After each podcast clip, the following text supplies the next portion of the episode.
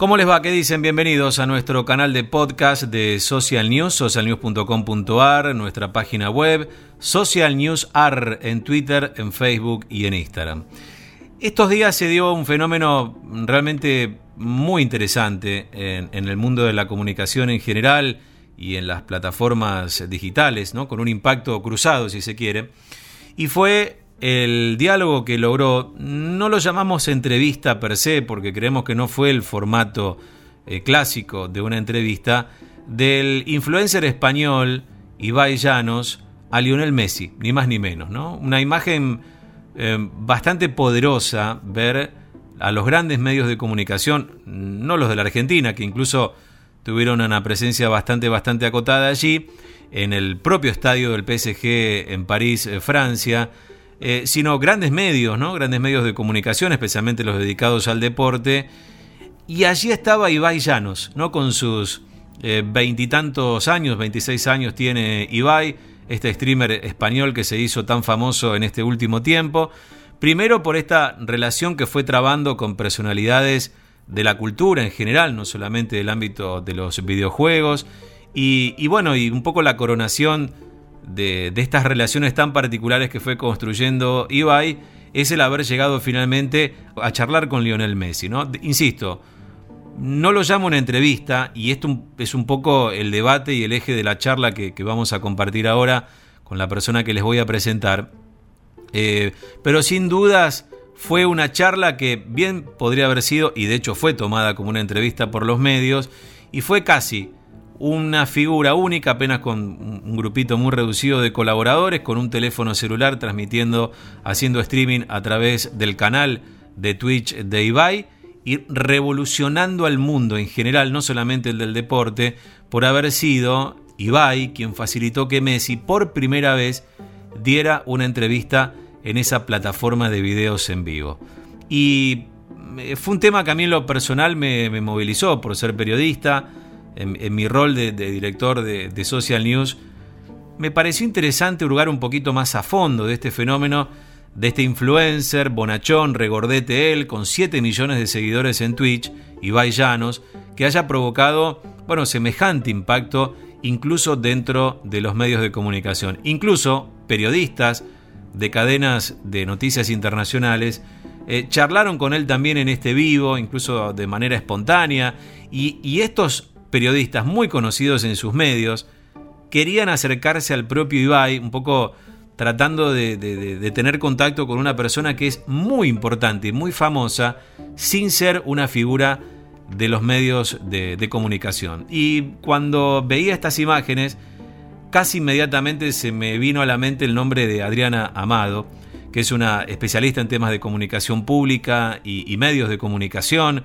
una, diría yo, una de las mejores divulgadoras de lo que significa el conocimiento en materia de comunicación y muy entremezclado el rol eh, de, los medios y el rol de las redes sociales en una nueva manera de comunicar que a los periodistas clásicos, por decirlo de alguna manera, nos tiene tan, este, digamos, con tantos interrogantes en la cabeza, mientras avanza una generación de comunicadores que no necesariamente son periodistas. Bueno, charlamos con Adriana Amado, que es eh, la figura máxima de Info Ciudadana, la responsable de este espacio en donde se hace una capacitación y una apertura de los conocimientos a toda la comunidad vinculada a los medios de comunicación, infociudadana.org.ar, infociudadana.org.ar. Y bueno, con Adriana charlamos y reflexionamos un poco acerca de este fenómeno de Llanos, la relación con Lionel Messi con el mundo de los famosos y el periodismo, que mientras tanto, desde el periodismo, estamos mirando un poquito de reojo, de refilón y con cierto grado de desconfianza, ¿no? ¿Qué es lo que está pasando? Que hoy no necesariamente un periodista accede a estas grandes figuras, como es el caso del argentino Lionel Messi. Social News. Un viaje a través del mundo de las redes sociales creo que el, hallazgo de estos personajes que existen hace mucho, Ibai ya tiene sus varios años acá reinando en, el área de, los, de, los, de las este, transmisiones directas, es que pronto, mientras una profesión está en declive, como la del periodismo tradicional, estos personajes parecen tener el ángel a punto tal de encantarlo a Messi para que en su momento más famoso y más globalizado le diga, Ibai, charla un ratito conmigo y te firmo dos camisetas. Claro, claro, claro, A mí hay algo que me resulta muy, muy interesante, muy paradojal de esto, Adri, y es el hecho de que Ibai, por ejemplo, yo me, metí mucho en el, fenómeno Ibai, no, no solo por discusión o por interés periodístico, sino por la realidad que vivo con mis hijos en casa que básicamente ellos tienen a Ibai como una suerte de, coetáneo, de un par, de alguien que hace algo parecido a lo que ellos incluso hacen. Y es un referente, como decías vos, un tipo con tantos seguidores, indudablemente tiene algo distinto a los demás. Em, lo que me resulta interesante y que reverbera en lo nuestro, en nuestro laburo, en la profesión del periodismo, es que Ibai, conociendo un poco el detalle de cómo llega a Messi, que fue como el gran título de la semana, Ibai llega por relaciones públicas. Ibai llega por una conexión que no es necesariamente el periodismo. Él llega porque el Kun Agüero es un gamer como él. Eh, él, además, Ibai le gusta mucho y tuvo incursiones en el ámbito del periodismo deportivo, sin él reconocerse periodista per se. Eh, llega el Kun, intercambian, como decís vos, esta, eh, una cotidianeidad bastante parecida, pese a que uno es una estrella del fútbol y el otro es un streamer confluyen y termina generándose la amistad digital, yo la llamo así, porque no, sabemos hasta dónde es esa amistad, pero no importa, es una amistad digital entre Ibai, el Kun y como consecuencia, che Ibai, venite que va a ser la cena de despedida de Messi del Barcelona. Y todo eso, Adri, fue relaciones públicas. O sea que se logró una primicia por otros medios. Lo que tienen estos, eh, estos nuevos eh, nodos es que ellos no son importantes per se no son celebridades. Ellos son importantes en la medida en que son nodos de contacto. Entonces, con ¿no? Este, este, es relación de este y relación de este. Si uno, yo estuve rastreando ahí donde se había producido la magia y tenía que ver con un video de un año atrás en donde Ibai conoce a Messi en persona y, fue grabado y quedó medio mal porque no le dio mucha importancia y se quedó medio duro y parecía que no le... Y entonces el Kun Agüero le, le, lo, lo, retaba, ¿no? Y le decía, pero mirá, lo mal que lo cargaba. Además lo gastaba en el mejor sentido argentino a punto tal que iba en esa, en esa transmisión le decía, no me hables en argentino que no te, no, que no te entiendo. ¿Qué es esto de que lo gastaba y qué es eso? Bueno, y a partir de ahí como que les queda ese vínculo, esa conversación pendiente, que cuando dijo, sí, cómo no, yo lo quiero conocer, entonces lo gracioso de la, de, la transmisión, que llegó a tener 400 mil seguidores en directo mm. y que ya en el primer día consiguió más de 2 millones y media de vistas, es, es que uno es testigo del desconcierto de, Ibai. De Ibai. Y así como yo no soy gamer y no tengo hijos, pero yo me siento identificado, porque yo sin tampoco ser fanática de Messi, si a mí me dicen, venía al, al, al Paris Saint Germain y miralo a Messi, yo también estaría con esa cara de feliz cumpleaños Obvio. Y no esta cosa que cuando vos lo ves en, la lógica periodística se ponen todos como adultos y como si fuera lo más natural hacerle una entrevista a Messi. Y no lo es. No lo es, claro, tiene un carácter excepcional. Eso es fabuloso, eso es fabuloso. Ahora, em, esta, esta manera distinta de comunicar, ¿no? Yo me, me parecía interesante charlar con vos para ver bueno, estamos tirando del hilito de esto que no deja de ser novedoso, aunque ya sabemos que es una práctica que viene hace varios años, pero ¿cómo reverbera esto en la profesión? Vos decías ahí, ¿no? El, periodista que se pone serio y que cree que porque trabaja en un medio serio va a tener eh, la nota, y vos sabés que justamente, para los que nos están viendo y por ahí no, no, lo tienen presente, Gustavo López, el colega este, argentino, que, es el que desata esta polémica que deriva después en un cruce con Ibai y en una charla que ellos tienen en el aire de ESPN, Gustavo López decía, el Kun Agüero no me da la nota. Yo hago seis horas de radio por día, hago un programa de televisión, tenemos tantos puntos de rating y el Kun no me da la nota. Se la da Ibai. ¿Quién es Ibai? Se pregunta Gustavo López,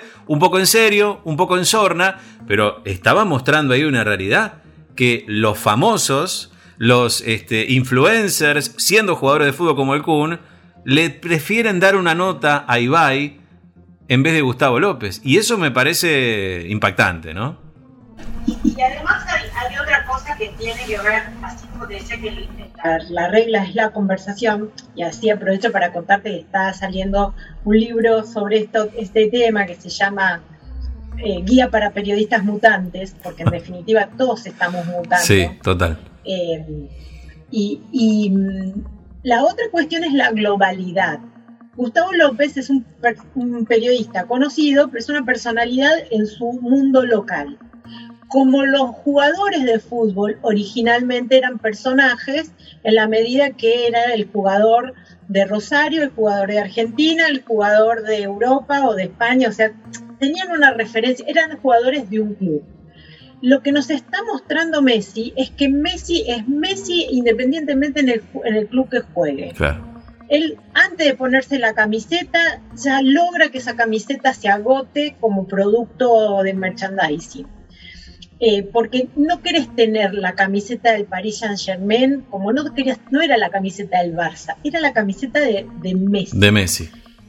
Y Messi además no solo es conocido por su excelente juego en el Barça. Ese excelente juego lo ha convertido en una figura de la PlayStation.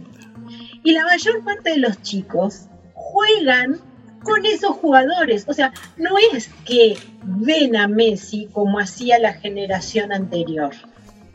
Estos chicos juegan de Messi o juegan contra Messi.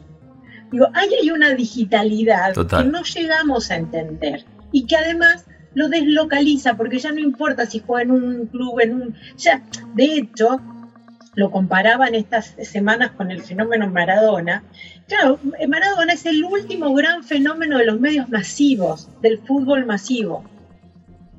Em, Messi, el Kun y todos estos jugadores son los fenómenos del, fútbol digital.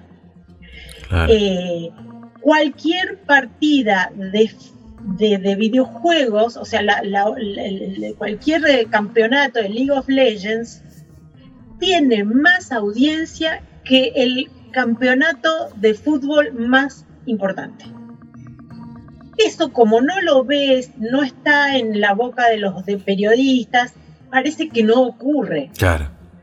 Pero la mitad de la población latinoamericana tiene menos de 30 años y es más probable que no sepan que se juega la Eurocopa y no que se pierdan un, campeonato de League of Legends. Claro, o una partida de, Fortnite convocada por el Rubius. Sí. La mayor parte de los adultos no tenemos ni idea, pero eso está pasando. Y ahí es donde la, mutación, como la mutación del virus, ocurre de golpe. No es un, proceso, no es una evolución. ¿no? O sea, de un, día te despertaste y apareció Ibai Llanos. y al otro día Ibai Llanos entrevista a Messi. Y, y, otro día se terminaron las transmisiones de fútbol. Claro, sí, sí, sí. Bueno, o, o, el presidente, por ejemplo, accediendo a una nota con, el espacio de caja negra de Julio Leiva, que básicamente es periodismo en Internet, digamos, no tiene una plataforma, si bien eh, es parte del proyecto de Mario Pergolini de Filo News, pero, pero Caja Negra es un espacio en sí, digamos, tiene como cierta autonomía. Yo sabes que quería retomar un poco lo que decías vos, a propósito de algo que nosotros lo vemos en los medios y que lo vivimos prácticamente desde la década del 90 en adelante, y es un poco en la profesión del periodismo, la personalización de la, digamos, del periodismo, la, representación de la figura del periodismo encarnado en una persona. ¿A qué me refiero? Nosotros lo hemos vivido. Eh, los que ya venimos trabajando en medios, vimos como de a poco las figuras cada vez, siempre hubo figuras en los medios, radio, televisión, las grandes firmas, pero de a poco las figuras se fueron transformando como en estrellas. Voy a poner el ejemplo tal vez más eh, elocuente que puede ser el de Jorge Lanata, que incluso se presta al show y arma un show en torno a la noticia sin necesidad de que haya más o menos verdad, es como una cosa que va combinándose, ¿no? Y, esto eh, es lo que estamos viendo ahora, ¿no? Como que nos, las nuevas tecnologías nos irrumpen con esto de que hay maneras de entender que hay gente famosa que tiene el carácter superestelar sin importar demasiado por dónde está haciendo su laburo ya sea un canal de Twitch, ya sea un canal de YouTube o la plataforma social que fuere. ¿Ves una conexión entre una cosa y otra? No es la misma la personalización que encarna, o que podría encarnar eh, Pergolini, o que podría encarnar en cualquiera de los periodistas más conocidos, que la celebridad. En el siglo pasado vos tenías esos periodistas célebres como Neustadt, que se nombraba, ¿no? Mm. O Mónica Candanvers, que eran como, además, como eran las estrellas de, cine en su momento, ¿no? Seres inalcanzables, cuestionables o no, pero que era como un sello. Hoy lo que tenés en estos periodistas es una personalización en donde su, su, nombre es lo que vale, más allá de donde ellos emitan, ¿no? Es decir, como de hecho en muchos casos conocemos lo que hacen esos periodistas de los memes que, generan, ¿no? De, o de, la selección de algo interesante que hicieron, pero no de toda la nota, ¿no? o sea, no es, el, no es que, que convocan a eh, de por sí, no es como pasaba con aquellas celebridades en donde la mesa familiar se ordenaba a partir de había que ver el programa a las 8 o a las 9, ¿sí? Hoy hasta el propio Lanata sabe que tiene que ganar el rating día a día y que es muy difícil. Entonces, em, esto lo que te muestra es que esa conexión es mucho más personal. Y ahí es donde creo que estos chicos entendieron mucho más que nosotros, en el sentido de que ellos están mucho más atentos en lo que quiere la audiencia. En, mi canal de, YouTube vas a ver una entrevista que le hice a uno de los youtubers cubanos. Y le preguntaba, bueno, pero ¿cómo, cómo producís tus notas o tus contenidos desde Cuba? Y él me dijo algo de una claridad, ¿no? Un chico muy joven que decía, si yo hiciera em, lo que yo quiero hacer, seguramente no tendría construida una audiencia. Si yo hiciera solo lo que quisiera la audiencia, tampoco tendría una legitimidad, una identidad como actor. En ese lugar de encuentro, en donde ver qué contenido funciona, qué, extensión, qué, qué interesa, cómo lo titulás, a mí me ha pasado que en esta experimentación que yo estoy haciendo con los canales digitales, a veces un, video no funciona en el momento, le cambias la presentación y, y, un nombre y funciona.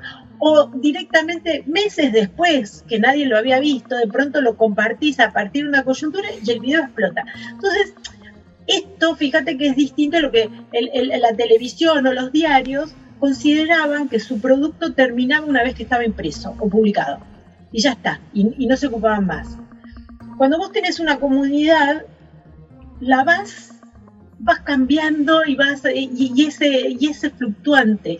Y de alguna manera pasa esto con, con, con Ibai. Él, transmitía em, videojuegos especialmente hasta que empieza a ver que su voz y su mirada es interesante para, para los eventos deportivos tradicionales y consiguen los derechos de la Copa América para Europa. Increíble. Y son jóvenes, que eso también hay que plantearlo, porque muchas veces ese periodismo tradicional mira como los loquitos de las redes sociales. Claro, sí, sí, sí. o estas nuevas tecnologías. No, ya no son nuevas, tienen 20 años. Claro. ya están con, tienen eh, mayoría de edad, están instaladas y la pregunta es por qué vos no o sea, seguís viéndola como algo nuevo. Sí, sí, sí. Ah, cosas que pasan en, nuestro día a día, ¿no? Por ejemplo, eh, nuestros hijos, eh, nietos, sobrinos o lo que fuere, pero generaciones, hablemos de los veintipico, eh, entre los 10 y los 20 y algo de años, son generaciones que, me pasa en mi casa, pasan delante de un televisor con, conectado, digamos, al, a la televisión de aire, bajo la manera que fuere, y miran al televisor como diciendo, ¿qué es eso? O sea, básicamente es como una especie de, cuadro viviente que emite imágenes que a ellos no los involucra. Em, suena el teléfono fijo de la casa y ni hablar, es como un sonido que para ellos no es parte de su vida. O sea, ¿qué es eso que suena? Eh, no suena mi celular, bueno, entonces no es para mí, digamos, básicamente. Eh, tocan el timbre de la casa y si no le avisan por mensaje, entienden que no tienen que Claro, claro. esas son las tecnologías viejas. Totalmente. Eso significa, de, de, nuevo, viéndolo de nuestra profesión, el periodismo, ¿eso significa que nos estamos quedando sin clientela, Adriana? A menos que entendamos cuál es el, la conversación que nos proponen, porque mm. el televisor, por ejemplo, eh, era un mueble hasta que de pronto apareció la propuesta de Masterchef o de La Voz y están los chicos ahí involucrados y se nota en la audiencia. Pero ¿cuál es? ¿Qué es lo que proponen estos reality shows que no le proponen los la televisión plana? Participación. Es decir, en, estos, en estos reality shows vos lo que tenés es que lo, que lo más importante del reality show ocurre eh, digitalmente. Termina el programa y se publica, entonces los chicos lo pueden ver cuando quieren, se convierte en memes, se convierte en personajes, se convierte en conversaciones, se les da incluso cuentas en las redes sociales con el nombre del reality show, o sea, está todo pensado para ir a ese mundo. ¿Qué es lo que aprendemos de ese mundo que es fascinante? Eh, la conversación pública. O sea, el, periodista se entrenó para publicar, para difundir, para ser uno y que escuchen. Y lo que terminó pasando es que esos que parecían muchos eh, hace unos años, cada vez son menos. Y entonces ya, ya incluso cuando lo haces de la televisión o de la radio, te das cuenta que estás trabajando por una comunidad chiquitita. Entonces esa comunidad chiquitita te pregunta, ¿y si somos pocos, por qué no hablamos entre nosotros? Entonces, cuando vos abrís ese diálogo, Em, te das cuenta que no hay más que generar cosas nuevas. Lo estamos viendo con el escándalo de, del cumpleaños durante la pandemia en la Casa de Olivos. La mayor parte de los hallazgos los hicieron cuentas personales. Y hoy el periodismo presenta ¿no? en la secuencia cosas que hicieron ¿no? Esa inteligencia colectiva en donde cada uno hizo un poquito y que mirando el conjunto sacas algo interesante. Claro, claro, claro. Incluso para los periodistas, que en países como los nuestros tenemos dificultad a veces para decir cosas o para acceder, te nutrís y te apoyás en esta fuerza y en esta, ¿no? en esta energía vibrante. Claro, si vos estás muy acostumbrado a que vos sos la celebridad, no hay celebridades en este mundo. O sea, mañana Ibai vuelve a ser un caster de uno más en el, en el Twitch y a volver a sus charlas. Y miraba, yo ayer comparaba, eh, el Kun Agüero tiene un, canal en Twitch. Exacto. Pero el Kun Agüero no tiene más que 30.000 vistas por su cada video. Ibai no baja del millón de cualquiera. Entonces, ¿quién es la celebridad en esta plataforma? Claro. claro. que ese, ese cambio de roles no, no, está, es como un mundo menos jerárquico. En el mundo de los medios masivos, las celebridades eran las celebridades, los, los periodistas famosos eran los periodistas famosos, las fuentes oficiales eran las fuentes oficiales. En el mundo de las redes sociales, y por ahí el dueño de esa red social soy yo, porque yo soy la estrella y tengo 200 mil seguidores. O 8 millones como... Claro, claro. Adri, para, para ir redondeando la charla, me interesa mucho que nos cuentes algo más de tu nuevo libro y va un poco con la pregunta de, bueno, ¿qué hacemos los periodistas ante esto? Y, por ahí la pregunta sería distinta. ¿Nos estamos preocupando por esto? Un poco el disparador de tu último trabajo es esto. ¿Ves ahí una necesidad de los periodistas diciendo, Adriana, y, todos aquellos que están en la investigación como vos, ¿no? Danos una mano porque nos estamos quedando afuera. No, hay que decir que nadie me pidió una mano de nada, porque la mayoría piensa que todo esto es una invasión de, de, de, de, ah, extraña. Ah, buen dato ese. No hay conciencia. No, de hecho, por, ah. eso se, por eso se desautorizan las redes sociales, por eso son todos agresores, por eso se habla de la cultura de la cancelación cuando los números te dicen que no hay tanta cancelación, que es ah, una cuestión de, un grupo muy, muy chiquitito, pero digamos, hay temas que, que, para el periodista son cruciales y que cuando vos vas a los datos, la, población está en otra, en otro registro.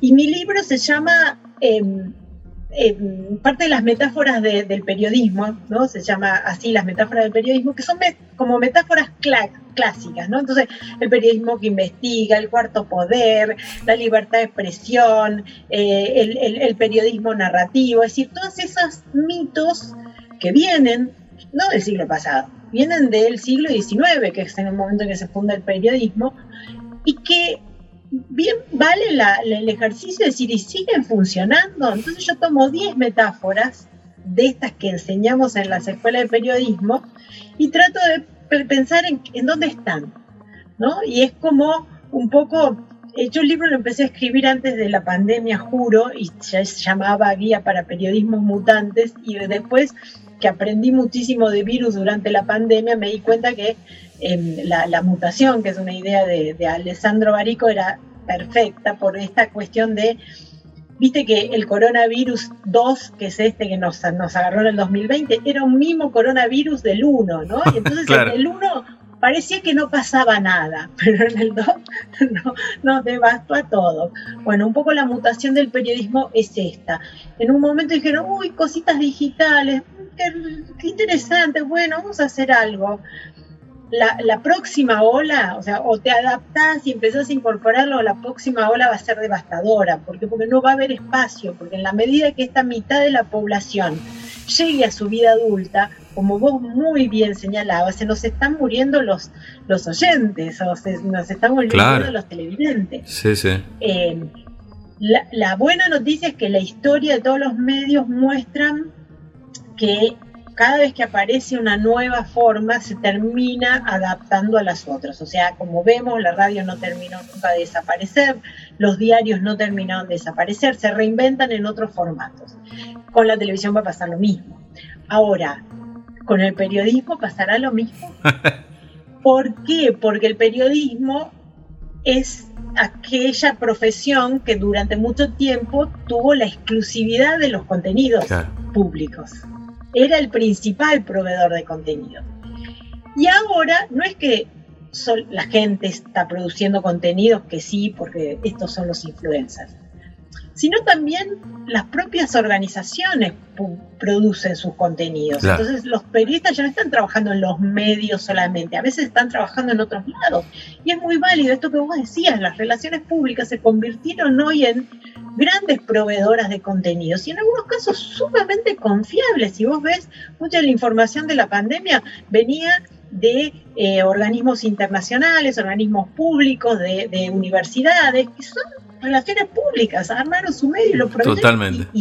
Y, gracias que lo hicieron. O sea, es un ecosistema muy complejo en donde o, ubicamos, eh, nos ubicamos un rol en esta lógica colaborativa o perecemos, porque yo muchas de las metáforas las encontraba en los nombres de los diarios, ¿no? Entonces uno tenía nombres el, faro, la verdad, ¿no? la brújula, eh, el país, o sea, eran el universo, hay diarios que se llaman el universo, eran, todo.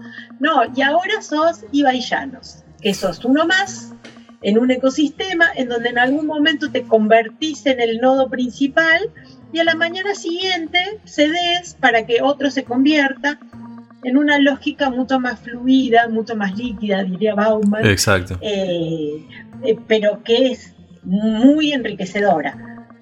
Ahora, las herramientas del pasado hay que reconvertirlas. Totalmente, sí. No hay que dejar de enseñarlas como nos pasa a nosotros como docentes, ¿no? Uno cuando eh, tiene que enseñar las reglas clásicas de la construcción del periodismo, yo siempre digo, es como el astrónomo que invita a ver cómo era el universo hace millones de años. E, el, universo hoy tiene una manera y tiene una evolución, pero venimos de otro lado y tenemos que aprender cómo fue ese Big Bang, si efectivamente existió, cómo fuimos evolucionando. Pero hoy tenemos un presente, así que ahí es donde tenemos este desafío también como formadores de profesionales, entender dónde estamos parados, que con esto último que me dijiste vos, que los periodistas no estamos muy autoconscientes de lo que está pasando, me quedo bastante preocupado por la formación de, y entender un poco también la formación de quienes van a ser profesionales, la podemos estar poniendo en riesgo, Adri, si no entendemos el sentido del cambio, ¿no? Porque sí ponemos ese, ese, rol de formadores de mm. profesiones en extinción. Claro. Ahora, si vos te, te, te aceptás esa reconversión, incluso si, todos somos formados, si somos todos productores y, parte de una conversación en red, quizás nuestra capacitación se pueda expandir a un montón de otras gentes y no decir soy un clan, una, una profesión que solamente nosotros podemos contarlo. No, tengo que asumir que hoy cualquiera puede contarlo, pero quizás tendremos que integrarnos más a la publicidad, a las relaciones públicas, a esas otras profesiones que en definitiva son las que están armando el, ecosistema y entender que nos sumamos, nos complementamos, cada uno da sus saberes, pero que ya no son esos ¿viste? compartimentos estancos en donde no, yo soy periodista y si no trabajo en un medio no soy periodista.